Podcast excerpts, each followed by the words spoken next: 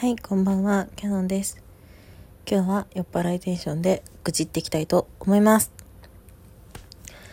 えっと、Amazon プライムビデオで4月の29か8、どっちかわかんないんですけど、覚えてないんですけど、配信されている東京ラブストーリーっていう、と29年前、約30年前の東京ラブストーリーのドラマをリメイクして、えーっと、伊藤健太郎くんと、あ、なんだっけ、何静香ちゃんだっけ？と、清原翔くんと、石井杏奈ちゃんがやってる4人の東京ラブストーリーのドラマがあるんですけど、気になった人は東京ラブストーリーで調べてみてください。で今、2話までやってるんですね。で2話までやってる中で、石井杏奈ちゃんの役の子がすごくモテてるんですよ。これは紛れもなく、彼女はモテててます。石井杏奈ちゃんの役の子。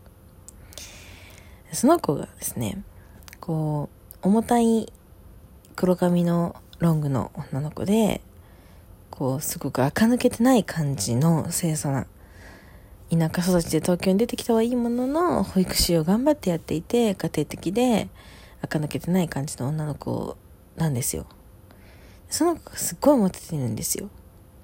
伊藤健太郎くんは田舎から出てきた真面目で、こう、誠実な、まっすぐな男の子の役。で、清原翔くんは、田舎から出て、東京に出てきたのは大学の頃だから、まあ、彼ら25歳の設定なんで。で、映画から出てきたのは大学の頃だから、すごくチャラいですね。チャラくてかっこいい役みたいな感じなんですけど、清原翔くんは。チャラくてかっこよくて、女の子もどっかい引っかいな、まあ、プレイボーイみたいな役なんですけど。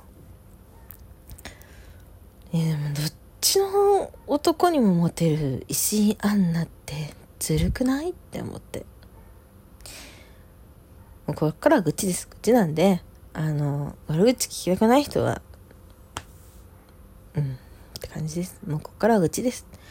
もうさ、笑ってるから言うけどさ、男の人なんてみんな、ねああいう女の子が好きなんでしょって、清楚でさ、そんな、ねエッチしたら付き合うでしょぐらいのね感じの子。好きじゃん。みんな。清楚で俺のことだけ好きでいてくれるみたいなさ。みんな好きじゃん。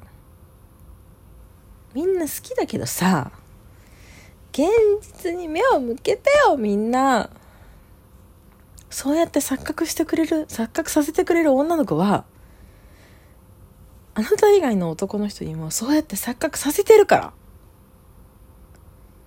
あ、俺だけだ、この子は俺だけなんだ。そうだよね。だってこの子は垢抜けてないし、こんな清楚そうな女の子が俺以外に遊んでるわけないって思うだろうよ。そう思ってる男を何人も抱えてんだって。っていう話なんですけど。いや、愚痴だな。ただの愚痴だな、これ。そう思ってる女の子、男の子を何人も抱えて、そういう女は、私たち友達に、いや、男なんて簡単だよ。こここう言っとけば、その気になるからっていう話を言ってくれるわけですよ。皆さん、騙されてますよ。皆さん。気をつけてください。皆さん騙されてますよ。そういう可愛い女の子は、子ほど、ね、デート中は、いや、男が喋るよって思ってるし、デート中のご飯なんて、いや、男が男って当たり前でしょって思ってるし、おごってくれる男には、いや、でも、ご飯おごってくれるし、別にそれだけで一緒にいる理由になるから、とか言って一緒にいますから、気をつけてください、皆さん。で、この話がエスカレートするとギャルはいいっていう、その、ギャルの話に帰着するんで、それは、あの、ギャルのことを話してる回があるんで、そっちを聞いてほしいんですけど、はあ、なんで騙されちゃうかな、ああい女に。いや、でもまあ、その石井杏奈ちゃんの役、ね、さとみちゃんだっけな。は、なんかすごくピュアそうなんですけど、まあ私から言わせてみればですよ。あんな芋女のどこがいいの？って。絶対私が清原翔くんのこと好きな女ポジだったら思うもんな。まあ私は清原翔くんに片思いしてる女のポジでしかあの物語を見れないからな。めっちゃ思うもん。あんな芋女のどこがいいの？って。はあ。何がいいんだろう。俺のことを一途に思ってくれそうとか言うのかな。何言ってんのよ。私の方が一途に思うのに。完全に感知との狭間で揺れてんじゃん。そんな感知との狭間で揺れる女何がいいの？一途に思ってくれそうとか言っときながらさ。一途に思ってくれそうとか言っときながらその一途に思ってくれそうな女の子が他の男と揺れてる。そうやって自分が追っかける立場になるのがいいんでしょ？たくも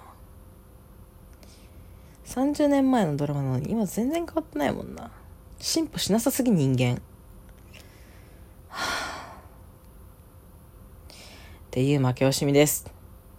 結局私たちは結局私たち気強系元ギャル女は一人で生きていけそうだよねとか言って男の子みんなに振られるという人生を歩んできたんです。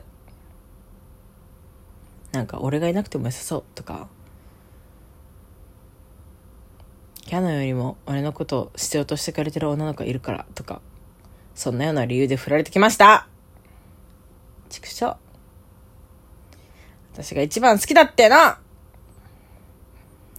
酔っ払った勢いで東京ラブストーリーの石井杏奈ちゃんの愚痴を言う回でした。ここまで聞いてくれたくださった皆さんありがとうございます。ま誰も聞いてないかな。それでは皆さん、おやすみなさい。